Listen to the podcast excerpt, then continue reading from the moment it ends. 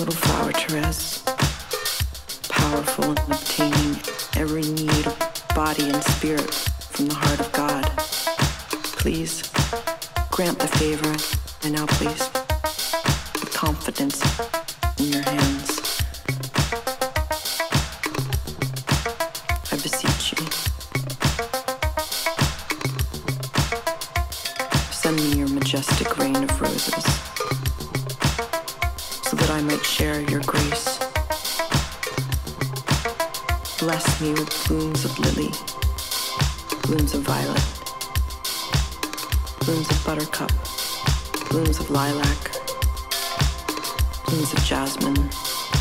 Blooms of hyacinth, blooms of honeysuckle, blooms of magnolia, blooms of gardenia, blooms of tuberose.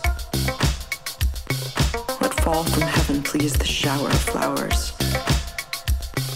Let me be anointed with the splendor of their perfumed essence, so that I may see the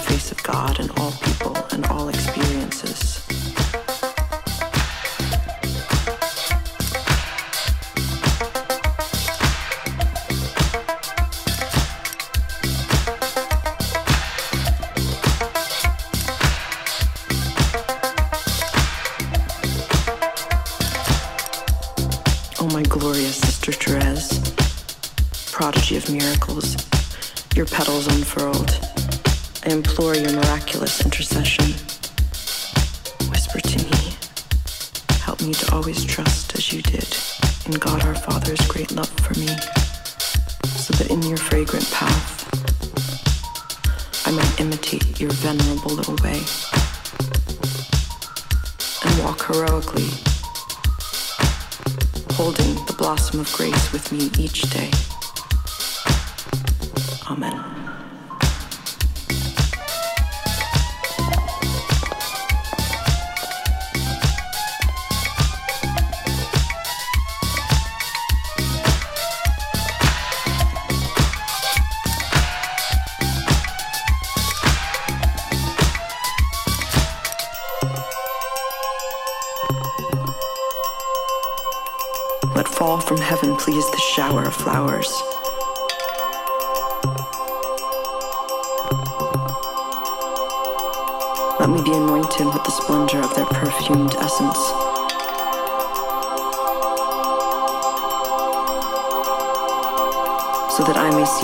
Of God in all people and all experiences.